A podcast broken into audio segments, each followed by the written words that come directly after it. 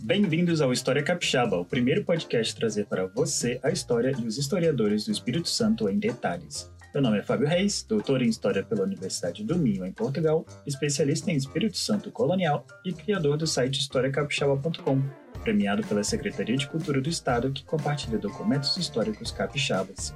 Eu estou acompanhado do meu amigo Ricardo Nespoli, historiador em formação e a pessoa mais engraçada deste mundo. Aqui conversamos com historiadores e pesquisadores que se dedicam a desvendar a história capixaba. Conhecemos suas trajetórias e exploramos acontecimentos interessantes e pouco conhecidos do nosso estado. Antes de começar, vale a pena pedir para você nos seguir nas redes sociais, visitar o nosso site historiacapixaba.com/podcast, se inscrever em nossa newsletter e, por que não, fazer a sua assinatura e apoiar o nosso trabalho com 1, 5, 10 ou 20 reais. Agora sim, vamos começar? Vamos lá! Muito bem, então, Ricardo, mais episódio do História Capixaba e dessa vez a gente tem uma convidada assim que já foi mencionada, convidada não, uma rockstar que já foi mencionada aqui, tipo, várias vezes, e a gente chegou no ponto que falou, mano, não, a gente tem que conversar com essa pessoa. E fomos atrás dela, foi super legal. Então, já agradeço aqui agora. Mas é isso. Sobre o que é a nossa conversa de hoje, cara? Pois é, a gente finalmente conseguiu falar com essa pessoa, com essa rockstar, que a gente realmente ouviu de todo mundo, quase que a gente falou até hoje, falou, ouviu um pouquinho dela.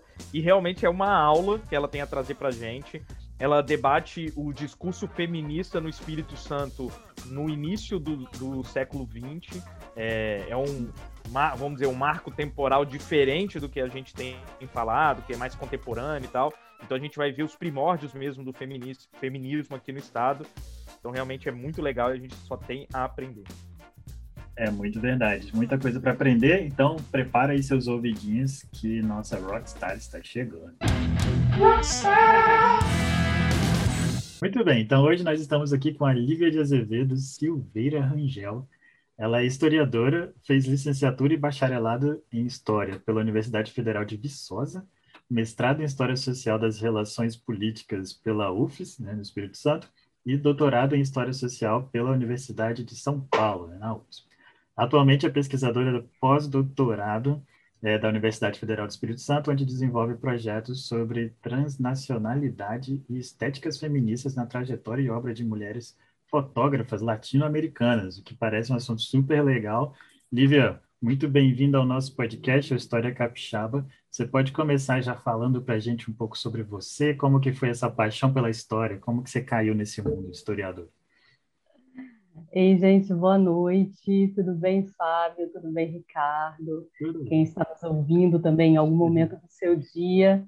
Em primeiro lugar, eu quero agradecer ao convite. É, achei super interessante, assim, super necessário a iniciativa de vocês de montar um programa para falar sobre história do Espírito Santo. Acho que a gente carece principalmente dessa divulgação, democratização do que já tem sido feito, né? Embora muito ainda Verdade. tenha que ser feito, sobre a história do Espírito Santo. E eu acho que é uma forma assim de democratizar, de chegar a mais pessoas, de colocar em circulação. E isso é uma coisa que eu tenho descoberto assim lentamente, como levar aquilo que a gente produz na academia a mais pessoas. E assim, então eu fiquei muito animada de vocês terem me chamado, até porque a minha relação com a história do Espírito Santo ela é desde o início da minha graduação, embora em Viçosa, né?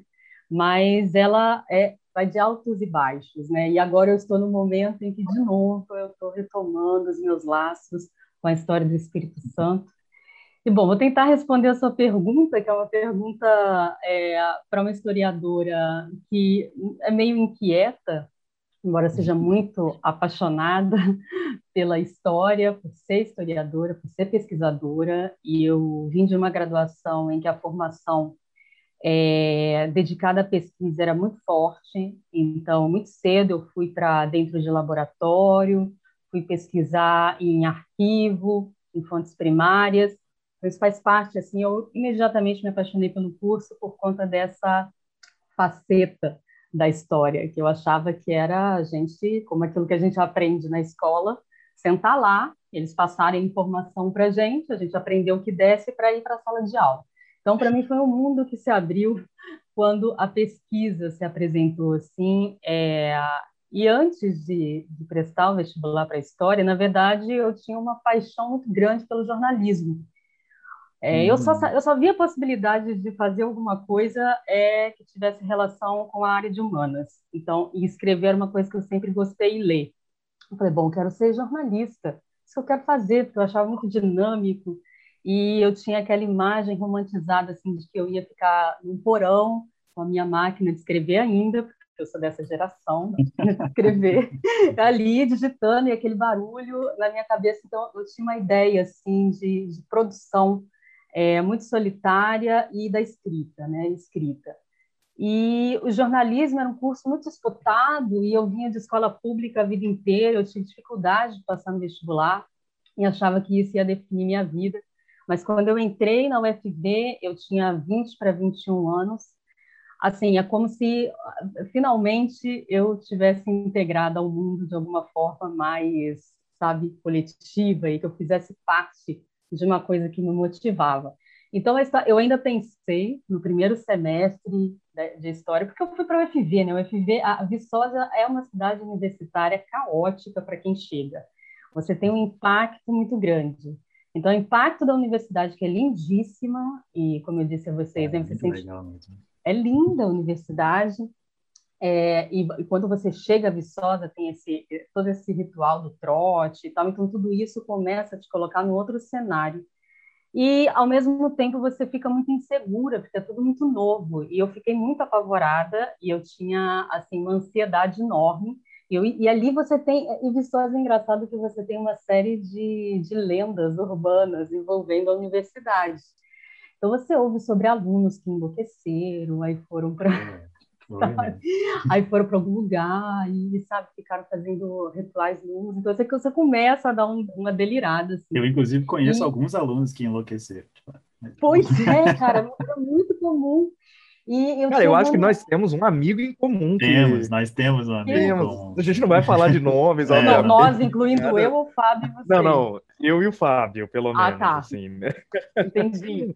Que é uma pois pessoa é, muita, que foi mas... na UFV e, de fato, não é. voltou. Não, voltou. Não gente, tinha gente que estava oito anos fazendo o curso, porque se envolvia com DCE e tal, e os bichos grilo. Bom, era, é um mundo fascinante, assim. É, Viçosa realmente é um portal. E aí, voltando àquela ideia, eu queria ser jornalista, queria ir para jornalista. Eu falei, vou tentar transferência. Mas eu fui é, aliciada por um professor no bom sentido da coisa.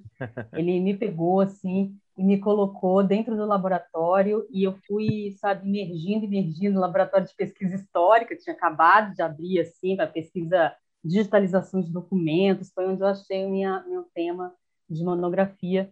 E aí eu não quis mais transferência. Eu entendi que aquilo, gente, lê Jacques Legoff, é, é. Michel de Certeau, no primeiro e no segundo semestre, isso aí você fala assim, ou eu abandono de vez, ou eu insisto em entender o que eles estão falando. E foi o que eu fiz, né? Eu fui embora e falei, eu quero entender o que esses caras estão falando. Até hoje, eu pego o ofício do historiador, é, do Mark Bloch, e descubro uma coisa nova. Então, é uma formação contínua. Já Aí fica a isso, primeira dica tem... do episódio, inclusive. é o Ofício do é. Historiador, é uma ótima leitura. Não, eu sou apaixonada por esse livro, né? O cara escreve o livro na prisão, sem ter nenhuma referência, sem erudição, nível de erudição, é, e a paixão que ele tem pela história, ele passa para gente, e eu me apaixonei e fui embora. Só que agora eu sinto que eu preciso de outras áreas para me, me enriquecer, entendeu?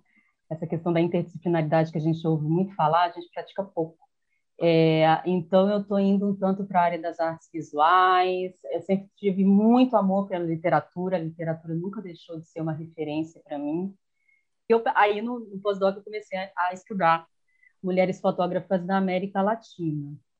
E aí, agora, eu vou começar um doutorado em artes visuais com esse projeto. Então, ah, você vê legal. a pessoa, não tem sossego mas é, para mim é isso. É, eu, minha vida acabou, eu acabei me viciando, né, em estudar, em pesquisar, e se tornou, às vezes, eu penso uma espécie de obsessão, que é como se eu não estivesse fazendo isso. Mas acho que é bom, acho que é bom. É uma coisa que a gente gosta de fazer, então, por que não, né? É bom, se a gente consegue, melhor ainda, né?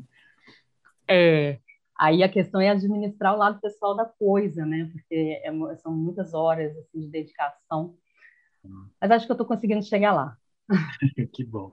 Lívia, eu queria te perguntar uma coisa. É, esses saltos que você foi dando, né? Tipo, Viçosa, Vitória, São Paulo, foi proposital essa decisão ou foi uma coisa que foram só aconteceu? Como é que foi? Você tinha interesse em estudar em lugares diferentes? É, eu tinha, mas não foi assim absolutamente proposital, né? As coisas vão acontecendo, vão se, vão se encaixando na medida que pode. Por exemplo, eu queria fazer na Unicamp o doutorado. Ah. É, com coisas que foram acontecendo. Eu fui num evento da Ampul, lá na USP, e reencontrei uma professora que foi minha orientadora na graduação. Enfim, ela veio me puxando assim: vou fazer o doutorado aqui, o processo seletivo está aberto. Então, fui assim, levada a, a. E claro, quis tanto que eu nem tentei na Unicamp, falei, não, é isso aqui, é o USP, eu vou fazer, porque tinha a orientadora que tinha tudo a ver com o que eu queria pesquisar, que é a Maria, Lígia Coelho Prado, né, que é uma das referências de história da América Latina no Brasil. Eu falei assim, é isso. Então, sempre apostei tudo, assim. Aí, acabei que não fiz o processo seletivo da Unicamp e pensei, bom, se eu não passar na USP, na época a gente ouvia muito isso. Então, eu tinha essa sangria desatada, né, que era assim, olha, é, você faz a, a, graduação, você já tem que entrar no mestrado, no mestrado você já tem que entrar no doutorado. Se você não fizer isso, você perdeu um ano, você já vai estar atrasada. Sabe essa pressão hum. que acontece externa e internamente? Isso aconteceu muito comigo. É, de professores falarem isso, de colegas que já estavam, né? Então tinha, assim, esse, esse incentivo, mas que era uma pressão que muitas vezes é, causa um certo adoecimento, né? Você fica assim precisando de fato realizar. O que eu tenho tentado me livrar hoje. Então hoje eu faço uhum. porque eu eu tô afim e faço no meu ritmo. Mas então quando eu fui tentar na USP, foi meio assim, as coisas foram se enquadrando, se encaixando e acabou que eu fui fazer lá. E o pós-doc é a mesma coisa, abri o edital, falei, vamos embora. Então, não tinha tanto planejamento assim. Era premeditado o fato de que eu queria continuar estudando. Agora, onde, como e quando, uhum. é, meio que as coisas aconteceram. Tá certo, então. É, eu acho que agora, assim, aprendemos sobre você, muito legal. Eu acho que a gente pode partir para o nosso segundo bloquinho, que é o bloquinho uhum. do Tá Ligado. E aí, nossa ideia agora é saber mais sobre a sua pesquisa, então, né, relacionada ao Espírito Santo. Tá ligado, mano? É, você já falou um pouquinho assim do que você estudou em cada um, mas fala em geral, então, tipo, você fez uma pesquisa então sobre o Espírito Santo. Fala pra é. gente então o que, que você descobriu, como foi sua pesquisa, a parte boa, por que, que você estudou? é, a parte boa. Ah, bom, a parte ruim também é importante, né? Com certeza. Nesses, Falei a parte boa, mas essas, vale tudo. Você toma essas rasteiras, assim, mesmo depois de terminar, você continua tomando rasteira, né? Porque você vai voltar para a sua dissertação e sempre em pânico, assim. Eu tive que deixá-la relaxando um tempo, assim, tive que me, sabe, me reconectar com ela e fazer as pazes. Porque, de princípio, assim, eu fiquei muito traumatizado pelo fato de eu ter que terminar, não querer terminar, porque tinha muito mais coisa para escrever, e depois de eu fazer essa autocrítica, né? Eu ler o meu texto e falar, putz, é foda. Não. não. É um exercício que... de escritor até, né? Você escreve, deixa lá no canto, depois que você vai olhar para ele. Mas foi um longo processo. Tipo, eu precisei de uns cinco anos, seis anos para retomar a, a dissertação assim, é mais apaziguada com o fato de que eu não cumpri tudo que eu queria, não dá. É isso que eu estou falando, essa pressão que a gente se impõe. Dá. Mas na, na, mestrado, e eu fiquei hoje retomando a dissertação, é, porque eu vou publicar a dissertação, né? Ela vai sair esse ano, é, e eu estou passando pela revisão agora. Então, levemente fazendo a revisão, me perdoando. É, antes não, antes eu me crucificava, agora eu estou me perdoando. Mas quando eu fui escrever, é, agora retomando a dissertação, dez anos depois, gente, porque eu defendi em 2011. Então, 10 anos ela vai sair publicada. É, eu fui fazer uma pesquisa na base de dados de tese e dissertações da UFES. Praticamente você seleciona oito, no máximo, trabalhos que estudam o feminismo no Espírito Santo.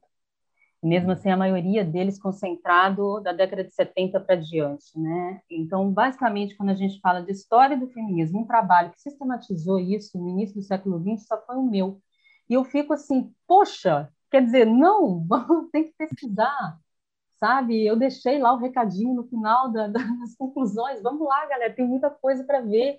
Eu não dei conta, eu só pesquisei a revista Vida Capixaba, né? Uhum. E veio a ideia da, de pesquisar é, os discursos feministas na imprensa no Espírito Santo entre 1920 e 1930, que eu já tinha começado um estudo comparativo na monografia, analisando as representações femininas na imprensa ilustrada, Rio de Janeiro e Espírito Santo, Vida Capixaba. E aí, depois do mestrado, bom, eu foquei no Espírito Santo para estudar esse feminismo aqui. E de antemão não tinha nada, tinha pouca coisa. Eu tinha um livro da Maristela de Novaes, que era a História das Mulheres no Espírito Santo, alguma coisa assim, é, em que é um livro de memórias, né? não é um livro é, com uma pesquisa, assim, ela, ela trabalha muito com a memória, mas é uma, uma historiadora, né? Então, mas ali era mais uma fonte do que, de fato, um ponto de partida, assim, que eu pudesse, era uma fonte histórica que eu tinha que analisar. Então, não tinha muita coisa, assim, vamos para dentro do arquivo, eu pesquisei na revista Vida Capixaba ainda que era possível tocar no papel, né? Hoje, basicamente, o pessoal pesquisa é. na... No, como fala? Na... Esqueci o nome do negócio. Né? É, digitalizado também, porque tem parte dele na Biblioteca Nacional, Mas na biblioteca. Microfilmados? Nos microfilmes, pois é. é. E onde é que você pesquisou? Onde é que você achou? Então, eu pesquisei na biblioteca estadual, né? Na época ainda que ela estava em reforma, eu tinha que ir para o Instituto Braille pesquisar. Então era tudo muito precário, gente. Vocês não imaginam, não? Era precário. É, e aí eu fui pesquisar essa revista e aí a quantidade de coisas que eu fui encontrando, eu mesma não acreditei assim. Então a, a dissertação ela vai analisar de que maneira as mulheres capixabas, principalmente as mulheres de elite, nós estamos falando, mulheres que faziam parte desse círculo da intelectualidade, que eram escritoras, literatas, né, é, pertenciam a essa, essa, alta sociedade da época, tanto econômica quanto é, cultural, é, e como elas se apropriaram de um movimento e de um pensamento que estava circulando no Brasil desse período, principalmente a partir dessa corrente sufragista, mas o feminismo, de modo geral, como uma ideia de emancipação das mulheres e tal, como que elas estavam se apropriando desse debate, se apropriando desse discurso e ressignificando ele aqui no Estado, ressignificando a partir da, do contexto local. É, então eu fui identificando assim é, diferentes discursos, diferentes grupos de mulheres, algumas delas mais associadas a um pensamento de esquerda, como a Lídia Bezuchet e Deni Colucci, um outro grupo que era de mulheres mais tradicionais, assim, com um discurso mais conservador, que defendia um feminismo mais institucionalizado, tanto que depois eu vou falar para vocês um fato curioso, né, que no Espírito Santo é relacionado a isso. É, e um, grupo de mulheres mais é, que não tinha muito onde se colocar, porque elas faziam um discurso, claro, dissidente, né, um discurso que falava de temas tabus na época e que eu falei que eram feministas. É, como é que foi o termo? Eu nem lembro mais, a pessoa está revisando e não lembra. É, mas elas é, uma era um feminismo mais de esquerda, o outro mais conservador e o outro ali no meio termo, né? apartidário, é, e que trabalhava questões mais polêmicas, digamos assim, com uma maior liberdade de expressão. É, e aí, a partir disso, eu verifiquei. Ah, desculpa, desculpa te interromper, só para fazer uma pergunta, porque os três discursos você estudou dentro dessas das matérias e coisas dentro da vida capixaba. Né? Qual que é o período? Porque a vida capixaba é meio que década de 20 é. para frente, assim, né? Você pegou esse comecinho, qual, qual é o seu período de estudo? É, eu fiz um recorte de 1924 a 1934. É, a revista ela tem uma primeira publicação em 1923, inclusive desapareceu essa, esse número, essa edição, hum. ninguém acha, ninguém sabe. É, não tem na biblioteca, não tem no arquivo, não está digitalizado. É, mas ela passa a circular de maneira é, frequente, assim, com periodicidade, a partir de 1924. E aí eu pego 1924 como bom, a data inicial do periódico, né, da minha fonte de pesquisa, e vou até 34, que é quando é, surge, quando é escrita a Constituição de 34, que homologa né, o voto feminino, que dá direitos políticos a mulheres, com uma série de restrições, mas atribui é, permite as mulheres votarem a partir de uma luta, né, que essas mulheres foram às ruas desde a, a, a, o período da República, 1890, essas mulheres estão reivindicando o direito de voto. É, uhum. Então, foi até 1934, quando, digamos assim, esse movimento sufragista, ele se resolve na sua questão principal, na sua bandeira de luta, e ele começa a, sabe, meio que se desmobilizar. E a gente vai ter mais tarde um período da ditadura é, do Estado Novo, enfim, é um outro contexto. Então, eu vou de 1924 a 1934. A minha expectativa era de que eu fosse encontrar mais esse discurso sufragista, né? Uhum. Essas mulheres defendendo o direito ao voto. No entanto, a gente encontra é, figuras como, por exemplo, a Judith Leão Castelo Ribeiro, que eu acredito que a, a Tânia, que ela já participou do, do podcast, sim. do programa, ela tenha falado da Judith, e a Judith, por exemplo, analisando a presença dela na revista Vida Capixaba e os momentos em que ela falou do feminismo, é, houve, digamos assim, uma variação no tom de crítica, sabe, ou no tom de apoio que ela dava ao feminismo. Digamos assim, em 1927, mais ou menos, quando o movimento sufragista estava no auge no Brasil, né, Berta Lutz, uma série de caravanas, é, uma mobilização pública muito grande, a Judith Leão Castelo falava que não acreditava que as mulheres deveriam ter direito ao voto. Ela hum. e uma mulher que se tornou a primeira deputada estadual, isso em 1927. Mais ou menos em 1929, 1930, ela muda o tom do discurso e diz assim: não, é, as mulheres elas têm a sua função materna, doméstica, que deve ser preservada dentro da família, mas sim, as mulheres precisam de dividir a função pública com os homens e elas devem ter direito ao voto, porque é um direito cívico, né? Então ela tem esse discurso positivista muito forte, assim, de analisar a nação, a ideia de progresso e qual o papel que as mulheres teriam nesse nesse desenvolvimento. Uhum. É, então ela depois ela adere ao movimento sufragista, depois de ter feito uma série de críticas a ele, ela adere e vai se tornar a primeira deputada. Mas, ao mesmo tempo que tinha esse discurso é, das próprias mulheres que vão se vincular a um feminismo institucionalizado, mais tradicional, digamos assim, com ideias mais tradicionais sobre o papel da mulher, havia, em contrapartida, um grupo de mulheres aqui no Espírito Santo que estavam falando de um feminismo que não acreditava no voto, dizia que o voto era é, a reivindicação de mulheres burguesas, então você nota aí que tem uma leitura marxista, né, uma pegada mais de luta de classes, e que elas estavam mais preocupadas em que as mulheres tivessem uma emancipação econômica, pensando principalmente as mulheres trabalhadoras, para que então, a partir dessa emancipação, elas pudessem adquirir consciência suficiente para usarem o voto de maneira consciente também. Então, essa crítica, a Lídia Bezuchet, a Idene Colucci, que são essas revolucionárias, né?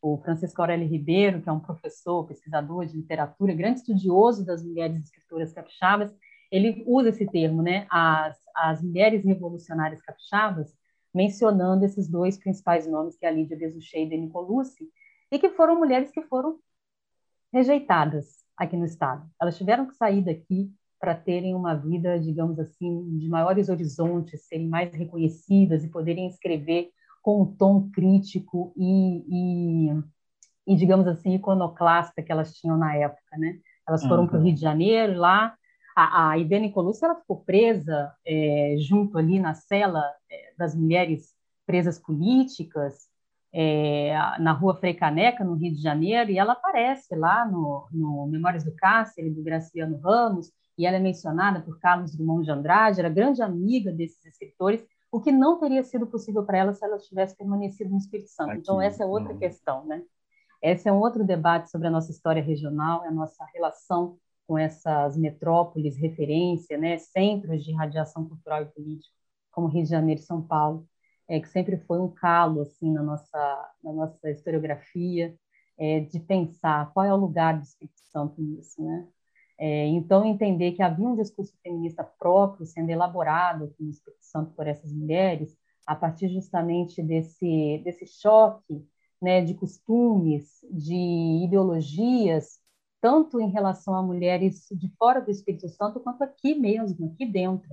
É, dessas uhum. mulheres elas se entenderem como é, antagônicas no que elas pretendiam para as mulheres naquele período, né? década de 20, 30, o Brasil se modernizando, é, as mulheres também assumindo novos hábitos, né? Tem uma historiadora, Susan Bessi, que ela fala assim, nesse período acontece a reestruturação do patriarcado no Brasil, né?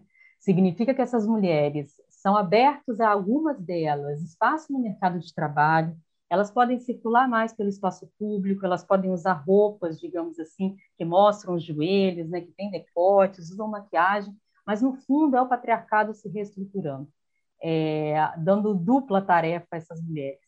É, é o capitalismo industrial que está se desenvolvendo, então é preciso mão de obra, e ao uhum. mesmo tempo essas mulheres vão cumprir, continuar cumprindo seu papel tradicional na casa. o casamento continuava sendo o destino social da mulher né, muito vinculado a esse discurso biológico, assim, qual é o destino biológico das mulheres. A Beatriz, a Maria Beatriz Nader, foi minha orientadora, Inclusive, né, só para mandar mais um oi para Maria Beatriz, porque a gente sempre manda mandar mais um oi. É uma tradição desse podcast. laboratório inteiro aqui. Né? É. é que eu achei até engraçado que você falou assim, quando você entrou no mestrado, que tinha umas sete ou oito pessoas estudando no Feminismo no Espírito Santo. Eu acho que a gente está entrevistando absolutamente todas elas, assim, né? pois é, mas isso veio depois, né? Isso veio depois. É, sim, mas é, sim. todo isso mundo foi lá no, quando você entrou. É, vinculada à Beatriz, assim. A Beatriz, ela é uma referência de estudos de gênero aqui no Espírito Santo, né? Não tem jeito, assim. Ela produz muito e ela tem uma produção muito vinculada hoje, né, com o debate sobre a violência de gênero, ela foi uma das pesquisadoras que foram para dentro ali das delegacias especializadas de mulheres, analisar boletins de ocorrência, vários seus orientantes é, pesquisaram a partir daí. E, uhum. bom, fui eu que, que. Ela é mais do tempo presente, né? História contemporânea, tempo presente. E eu fui lá para a década de 20, 30, e ela foi uma orientadora fenomenal porque ela me deu liberdade né, de produzir. É, ela me deu liberdade de investigar. E ela sempre apostou muito, assim na, na, pesquisa, sabe? Ela sempre foi uma também uma divulgadora assim da minha pesquisa. Depois que eu terminei, ela adotou assim parte dos meus capítulos nas, nas disciplinas dela de graduação. E eu tive a felicidade agora de dar uma disciplina na graduação para uma turma excelente, assim, super interessada sobre história do feminismo no Brasil. Então, vocês não têm noção da carência que existe na universidade de disciplinas, de pessoas espaço, que né? querem né? estudar isso não encontram, sabe? Não sabem aonde encontrar e não tem disciplinas, porque são disciplinas optativas, né? não estão na grade mas das obrigatórias, mas é isso, a gente tem uma carência enorme, é, tem muito que avançar. Então, assim, a minha pesquisa sobre feminismo no Espírito Santo, eu mesma tenho já planos e projetos de continuar pesquisando sobre esse feminismo, eu estou até elaborando um artigo para fazer um levantamento do que tem já produzido né, dessa história. vou deixar algumas indicações no final de leitura de dissertações que trabalham com essa temática, tem mais a ver com, com a, minha, a minha relação com a história do Espírito Santo, e dizer para vocês, assim, é, o feminismo no Espírito Santo, ele veio desde lá, do século XIX, uhum. embora um feminismo que a gente tem aqui das devidas proporções, não estou falando de movimento organizado, mas de mulheres que estão pensando na situação, a condição de subalternidade das mulheres na sociedade capixaba, e elas vão abrindo espaço, principalmente por meio da escrita. Então, tem muito a ver essa minha relação com a literatura e pensar as mulheres literatas, como que elas usam a escrita como uma arma, como uma ferramenta, né, de se posicionar. É, nós estamos falando de mulheres que foram não só silenciadas por uma história tradicional, oficial, como dentro da sociedade elas também ocupavam um lugar em que afônico, uhum. né? Elas não podem falar, assim, quando falam são deslegitimadas. Então, a escrita, é, na minha dissertação eu falo isso, no século XIX, é, você encontra referências de mulheres que foram editoras de jornais. E muitas vezes elas tinham que usar pseudônimo masculino para se mascararem por trás dessa identidade, para que fossem ou respeitadas ou né, lidas. Enfim, a gente ainda está passando por, por esse processo de, de de as mulheres assumirem a sua própria voz, da autodeterminação das mulheres. E aí eu estou falando de mulheres nesse sentido mais amplo possível, tá? Porque hoje é inadmissível pegar a minha dissertação e você falar mulheres no sentido universal da coisa, que nós estamos uhum. falando de mulheres, né, trans, mulheres é, cis, mulheres negras, mulheres camponesas, imigrantes, enfim, e é essa pluralidade que hoje enriquece o feminismo. E o feminismo está no Espírito Santo ainda. Nós estamos falando de coletivos de mulheres que estão atuando em diferentes espaços e que eu vou também deixar algumas indicações no final da nossa conversa. Não, por favor. É, como a gente vai entrar agora no bloco aqui do babado histórico, eu imagino que você vai continuar falando sobre coisas interessantes para a gente. Então vamos lá, nosso bloquinho do babado histórico. Né? É a oportunidade para você trazer uma coisa assim super interessante, super legal sobre o Espírito Santo, sobre sua pesquisa, que às vezes as pessoas não conhecem, né? Mas que todo mundo deveria saber, aquela coisa legal que a gente conta para os outros. E aí, qual que é o seu babado? Ai, que babado histórico! Ah, uma coisa legal que eu adorava contar, assim, depois que eu terminei a pesquisa, que eu achava, putz, que irado, eu já queria ir para o Arquivo Nacional pesquisar, mas não foi possível, né? Mas a informação, isso a gente encontra na leitura da Maristela de Novaes, esse livro dela sobre história das mulheres no Espírito Santo, e aí ela fala, né, que foi fundada aqui no Espírito Santo, em Vitória, foi no Instituto Histórico e Geográfico, se não me engano, o evento formal, assim, de, de formação da, da da Federação Espírito Santense pelo Progresso Feminino. Foi fundada aqui em 1933. E aí eu acho super curioso, porque a Federação Brasileira pelo Progresso Feminino, fundada por Berta Lutz, é, é desde 1922, né? Então, digamos que as capixabas tiveram muitas oportunidades de fundarem uma federação aqui, porque né, tiveram filiais no Brasil inteiro, da FBPF, da Berta Lutz, então, eu fiquei muito curiosa assim, pensar como que foi esse, esse... E aí eu não pude, não tive oportunidade, porque hum. grande parte da, da documentação da Federação Brasileira pelo Progresso Feminino está no Arquivo Nacional e está fechado, você não consegue pesquisar, desde aquela época.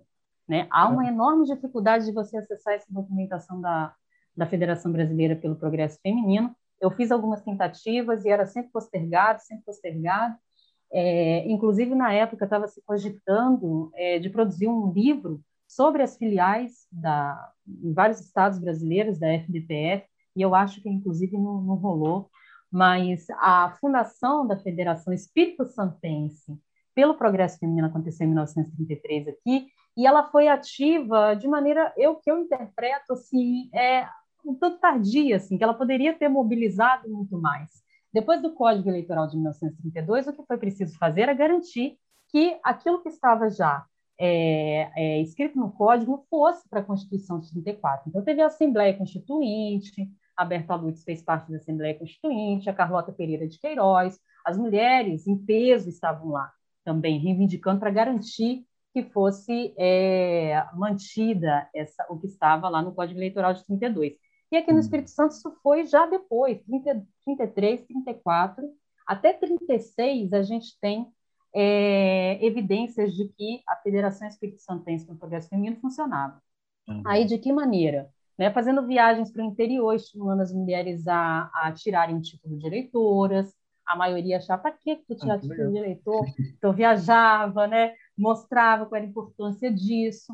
A Maristela de Novaes, que fez parte né, da diretoria, junto com a Silvia Meirelles, é, junto com a Judite Leão Castelas, fizeram parte da, da diretoria da FDP, da Federação Espírito Santense, é, a Maria Estela de Novaes foi para um congresso feminista nacional, acho que foi no sul do país, não me lembro o local, o local direito. Então, houve, digamos assim, uma militância mais sistematizada, organizada, a partir justamente dessa filial aqui no estado, de 33 até 36, né? É, então, já, digamos assim, no momento em que isso já estava quase garantido. Getúlio Vargas já estava, sabe, de saco cheio desse papo, não, a gente quer todo mundo junto, vamos todo mundo trabalhar. E as mulheres, é, claro, obviamente, vocês sabem disso, mesmo tendo direito, a própria Judite Leão Castelo sendo eleita em 1934, se não me engano, é, ela só pôde assumir em 1947, alguma coisa assim, com a redemocratização, né? Uhum. Em 1937, você tem Estado Novo, vai até 45. Aí, em 1947, é que ela ganha, finalmente, é que ela pode assumir, depois ela vai ter quatro mandatos. A, filia, a, a fundação da FPPF aqui, de uma filial, eu acho super curioso e pouca gente sabe disso, pouca gente conhece, justamente porque pouca gente conhece a história do feminismo aqui nessa, nesse primeiro metade do século XX, né? E a outra curiosidade, se vocês me permitem, e aí é uma coisa, digamos assim, ainda mais inédita, né, porque que veio da minha pesquisa de tese, foi a, um acontecimento aqui no Espírito Santo, que é outra coisa que a gente pouco conhece, e que tem um professor da UFES, o Pedro Ernesto, né, é, Fagundes, que ele estuda a história da esquerda aqui no Espírito Santo. Então, a partir do envolvimento dele né, com a Comissão da Verdade, com o envolvimento dele com esses estudos do período da ditadura civil-militar no Brasil e no Espírito Santo, ele encontra assim evidências de movimentos antifascistas, né, do Partido Comunista, como ele funcionava aqui no Espírito Santo, da Juventude Comunista. Então, Pedro Ernesto é uma referência para mim assim quando a gente fala da esquerda capixaba. E aí aconteceu um evento é, que foi um evento muito badalado, digamos assim, de acordo com a imprensa, contou com cerca de 3 mil pessoas no Teatro Carlos Gomes, ou era no Teatro Glória? Eu acho que anotei aqui, deixa eu ver. É, aconteceu uh, no Teatro Glória, que era o quê? Um símbolo do Espírito Santo moderno, né? um símbolo da arquitetura moderna, da suntuosidade, daquilo que se esperava para a sociedade vitoriense. E aí foi realizada ali uma reunião da ANL, que era a Aliança Nacional Libertadora, eu em 1935. Você conhece essa história? Eu acho que sim, tá... vai continuar Sério? andando aí. E eu achei uma fotografia que era já uma cópia lá no arquivo público, né? Eu fui lá no arquivo público pesquisar sobre é, a, a, polícia política, no acervo, né, na documentação da polícia política aqui no Espírito Santo, e aí eu encontrei essa fotografia que eu só consegui identificar quem eram as pessoas porque eu estava muito envolvida com a pesquisa do Newton, envolvendo o Newton Freitas na AML, na Aliança Nacional Libertadora, e aí está lá no meu livro, né? Eu fiz a cópia, está tá lá no livro a fotografia que marca depois da, da caravana ter passado pelas principais cidades capixabas, onde havia uma forte é, mobilização dos integralistas, né? E aí vocês sabem quais cidades são essas. Muito próximas àquelas que elegeram. Tá Hoje, ah, se você botar a lista do lado da outra. É, muito parecido. Então, algumas lá, cidades, é, desde lá, pelo menos uma delas eu sei que sim. É, então, eles foram a Santa Leopoldina, a Santa Teresa, eles foram a Cachoeiro.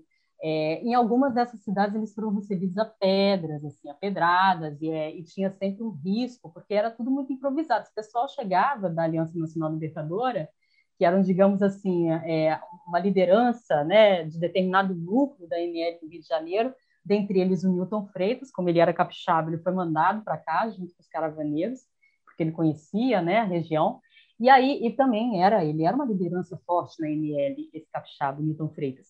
E aí eles iam tudo improvisado, assim, pegava o carro, ia para o interior, chegava lá, montava um, negócio de madeira, assim, botava um negócio, ou subia no coreto da cidade e começava a discursar.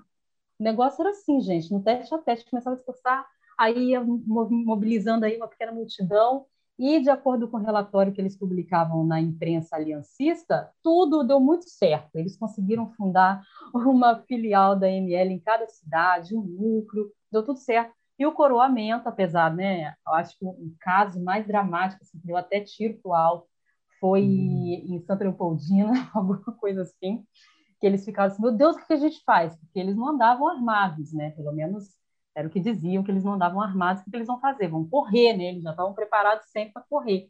É, ou para ter um enfrentamento assim que tivesse que ir na força.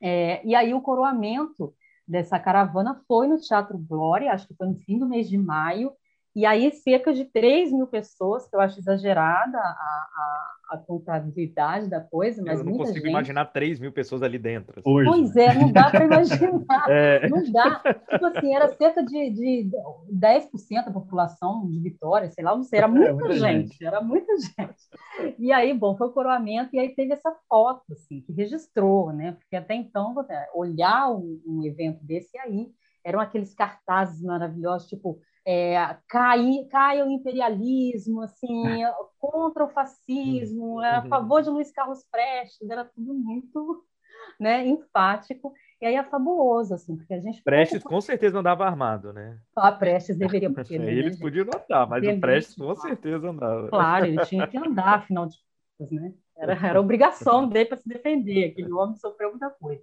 Mas, enfim, o Luiz Carlos Prestes era a figura, né, o, o líder, símbolo, da Aliança Nacional Libertadora. E é isso, assim, a gente pouco conhece que houve um movimento antifascista aqui no Espírito Santo. Eu tenho muita vontade, aquela pessoa que, que tem uma lista de temas para pesquisar e que eu lanço aí. Quem quiser se lançar, eu já falei para meu primo pesquisar, ele não encontra tempo, que é de estudar esse movimento antifascista aqui no Espírito Santo entre os anos 20 e 30, principalmente 30, né? principalmente a década de 1930. Porque havia, inclusive, mulheres antifascistas, como eu falei para vocês. Assim, é você mudar né, o holofote e colocar isso numa perspectiva de esquerda. Acho que nos falta, que a gente tem uma, um, um senso, um lugar comum de falar que o Espírito Santo ele é um, um Estado conservador. Sim. Né? Mas o que aconteceu de resistência a esse conservadorismo, né? Como que a gente está construindo isso? É, então esses dois episódios, assim, desculpa se não foi muito, sabe, é, fabuloso soltar fogos, mas eu acho bem curioso. Não, a gente só ficou curioso de quem estava na foto. É isso, a gente. Ah, é, de quem estava na foto. foto gente. A gente foi ficando quem estava na foto. foto. Ah, então, a, não vai dar para ver. Você vê que a pessoa forçou a barra, porque é basicamente, né? É, você pegar o livro, vocês vão ver, mas é um borrão, assim. Eu fui identificando pelo, pelo perfil, alô. Porque, né? Eu, eu identifiquei o Newton Freitas, eu identifiquei o, o, o Ivan Martins, eu identifiquei o Cabanas, acho que era o Cabanas que fala aqui, justamente porque eram pessoas que estavam sempre juntas e você encontrava fotografia nos jornais da época, então é muito parecido. A qualidade é péssima igual. E, claro, uma certa inferência que a gente faz, né? aquela forçaçãozinha. Mas o Newton Freitas. É, deve tenho... ser. Não é. Mas o Newton Freitas, eu tenho certeza absoluta que é ele. Inclusive, tem uma mancha na metade do rosto, mas eu tenho certeza que é é a outra metade igual. Hein? A outra metade, mas é interessante demais, assim, a, a, a, foto do Luiz Carlos Prestes no centro, assim, da coisa, e o perigo, porque praticamente eles tiveram que lutar para fazer esse encerramento, essa reunião final, porque a polícia não queria deixar, né? É, tinha um, um, mandato do governo dizendo que um, um mandado, né, dizendo assim, vocês não podem, vocês têm que ir embora hoje, não pode fazer essa reunião. Então, assim, tiveram que uma série de relações ali pessoais, de favores, para poder realizar a reunião no Teatro Glória, depois disso foram embora. Mas isso acontecia, é. né? É, não, não, vivíamos num senso, é, todo mundo concordando aqui no Espírito Santo em termos políticos, nem dentro desses partidos republicanos tradicionais, nem fora deles, né? Então, é preciso contar essas histórias, essas histórias das tensões, assim, dessas dessas polarizações que existiam e que a gente acha que aqui no Espírito Santo foi menos evidente, né? É, eu acho que isso que, assim, eu acho que a gente está na hora assim da gente ir para o nosso próximo bloco das dicas, mas eu acho muito que tem muito a ver com o fato de que a gente não estuda muito o Espírito Santo mesmo, né? E aí a gente não sabe, a gente acha que não aconteceu nada, mas não, as coisas estavam acontecendo, e é por isso que a gente precisa estudar, né, para a gente descobrir uhum. essas coisas. Exatamente. Porque fonte Aí, tem, você só tem que é, escavar. Tem que é um trabalho atrás. arqueológico, né? É. é. É, é o ofício do historiador, né? Também. Exato. E aí, partindo então para o nosso último bloquinho, Lívia, que é o bloquinho da Dica uhum. Imperdível. Você agora tem um uhum. espaço aí para deixar suas dicas maravilhosas. Pode ser mais de uma, pode ser seus projetos, com certeza, porque você tem coisas ah, legais aí. Sim, sim. Hum, fala para gente. Dica Imperdível! Bom, eu separei assim é, por partes, né? Alguns livros de uma coleção da, da Prefeitura Municipal de Vitória, a coleção Roberta Almada, que eu acho sensacional, assim, porque parte dessa, desses livros já você encontra digitalizado na internet, então você tem acesso livre, né? Mas outra parte, assim, praticamente esgotada, você encontra na biblioteca estadual, né, em acervos específicos, mas eu acho que vale a pena ir atrás de alguns desses livros, porque são estudos assim é, iniciais que fazem sempre uma, um comentário biográfico, depois uma análise crítica da obra de autores capixabas, e aí dentre eles mulheres. Né? Então a gente tem o livro da Lídia Bezuchet, que foi uma referência importante para mim, dessa coleção Roberta Almada, eu tinha separado, acho que está aqui, que foi escrito pela professora Wanda Luiza Souza Neto, esse, toda essa coleção ela segue esse essa estética, né? De um livrinho de fácil acesso, fácil leitura. E aí eu indico essa coleção Roberto Almada. Bom, tem lá, eu separei alguns livros que são sobre mulheres. O primeiro, da Karina de Rezende Tavares, Fleury, que ela vai analisar Maria Antonieta Catagiba, que é uma poeta capixaba lá de, de uhum. São Pedro da Lapuana também, importantíssima e pouco conhecida. Hoje tem a Fernanda Tatagiba, que é, né, que tem um parentesco aí, é poeta também, uma poeta capixaba, socióloga. Tem um outro livro que é da Kátia Bob da Matusalém, e de Matusalém Moura, que é A Voz do Coração, sobre a Virgínia Gasparini Tamanini. Eu acho que ela é de Santa Teresa, Santa Teresense lá. É, então, são obras. Aí tem o Francisco Aurélio Ribeiro, que escreveu sobre a Idene Colucci, além desse livro da Idene Colucci, da coleção Roberto Almada, né? Eu uhum. indico também do Francisco Aurélio Ribeiro esse livro aqui, em que ele faz um estudo mais aprofundado da Idene Colucci, que se chama Poeta Revolucionária e Romântica. É bem interessante esse livro, eu sou apaixonada por esse livro, por esse livro do Francisco Aurélio, e esse que eu falei da Lídia Bezuchin. Então, vale a pena dá uma futucada lá na coleção Roberto Almada. Eu publiquei um livro na coleção Roberto Almada, mas não sobre mulher, foi sobre Milton Freitas, pouquíssimo conhecido, né? Então acabou vindo esse é a oportunidade de escrever esse livro, a convite do professor Francisco Aurélio, é, que é uma parte, né? Eu tirei grande parte aqui do que está escrito, embora tenha escritos inéditos que não estão na, na tese, a partir da minha pesquisa de doutoramento. Uhum. E eu tenho né, de livro também, não sei se não vou indicar agora, depois eu indico. Bom, eram esses livros.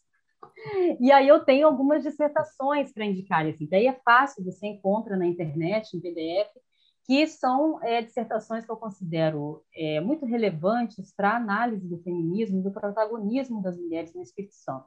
Aí tem um, primeiro, uma primeira dissertação que é sobre é, histórias de uma quilombola no norte do Espírito Santo, que fala do protagonismo das mulheres quilombolas na região de São Mateus, a partir do processo de luta pelo território, de reconhecimento do território quilombola. Então, parte muito dessa história de vida de algumas das mulheres, mas uma em principal.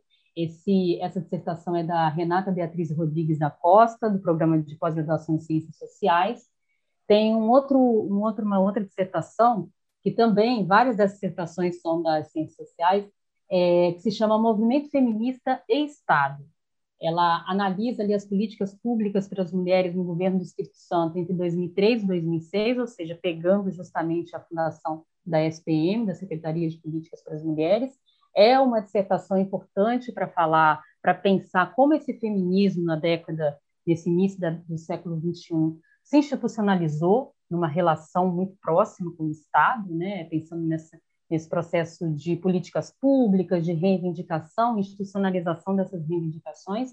E, por último, uma, uma dissertação que foi é, orientada pelo professor Pedro Ernesto Fagundes, que é militância das estudantes na UF contra a ditadura militar. E aí, claro, você encontra referências também ao feminismo, porque essas militantes, mulheres, estudantes né, universitárias, também tiveram contato com o movimento feminista que, que surge, digamos assim, que tem uma, um novo fôlego a partir dos anos 70 aqui no Brasil. E aí, da área audiovisual, eu também queria indicar algumas coisas, porque eu estou super apaixonada por essa é. área audiovisual. e aí, primeiro, né, uma colega de laboratório, uma amiga, tem a série, a websérie chamada Ser Mulher, que foi idealizada e é dirigida pela Mirella Morgante, que é do laboratório também, de, de Estudos de Gênero, Poder e Violência, coordenado pela Maria Beatriz, e Maíra Tristão. Parece que está na segunda temporada desse, dessa websérie Ser Mulher, e elas vão assim para regiões de comunidades tradicionais aqui no Espírito Santo uhum. para é, pegar também histórias de mulheres e a luta delas no cotidiano e a ideia do protagonismo. Então, é uma websérie muito bonita, assim, com uma, uma fotografia lindíssima também. Então, eu super indico de assistir. É, se eu não me engano, também a, a, os episódios eles estão gratuitos na internet. Ah. Tem um outro documentário de uma pessoa que eu gosto muito, que é a Carol Mendes, uma cineasta, né, pessoa aí ativa no, no audiovisual aqui no Espírito Santo, e que ela fez um documentário chamado Riscadas, é, foi premiado, então um documentário que está circulando bastante, em que ela vai discutir a relação das mulheres é, grafiteiras, artistas, né, de rua e tal, com o espaço público. E aí ela vai mostrando como o espaço público ele é hostil às mulheres, né? Uhum. Pensando, ela vai analisando a presença dessas mulheres no centro de Vitória, é, como esses espaços são masculinos, né, por, por, definição, e quais são os riscos de uma mulher quando ela vai para a rua, justamente é, fazer grafite é, denunciando a violência contra as mulheres. Então, é fabuloso esse documentário da Carol Mendes. É, tem mais um documentário só, que é um filme, na verdade, um curta, que é de uma pessoa também que eu acho maravilhosa, que é uma cineasta, historiadora, pesquisadora, foi coordenadora do Museu Capixaba do Negro aqui, que é a Edileuza da Penha, é, a Edileuza da Penha Souza, e que ela vai produzir, também está sendo super premiada, circulando em vários festivais, que se chama Filhas de Lavadeiras. Ela é capixaba, hoje ela mora em Brasília e tal, uhum. mas ela é, fez esse documentário para falar da ancestralidade das mulheres negras que trabalhavam né, como lavadeiras, principalmente lavadeiras, ela toma essa profissão, e como elas possibilitaram condições de vida para os seus filhos a partir desse trabalho mal remunerado, pouco reconhecido, para que essas filhas de lavadeiras pudessem ser as pesquisadoras, as historiadoras, as médicas, as mulheres que alcançaram né, profissões de maior reconhecimento social e como isso transforma a sociedade a partir desse retorno a essa ancestralidade. Então, também tem uma fotografia lindíssima, é um filme lindo.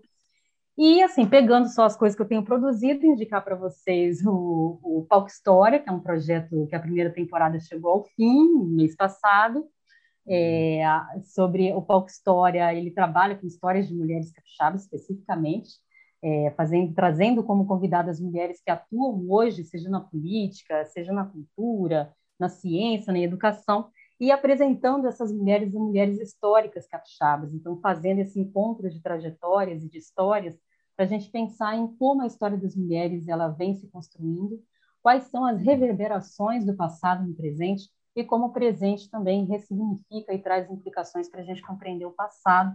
É, o projeto Palco História ele tem um perfil que está ativo e vai continuar ativo na, no Instagram, que é arroba Palco História, e a gente também tem uma página né, no YouTube, onde estão gravadas, todos os nossos encontros estão gravados lá, disponíveis.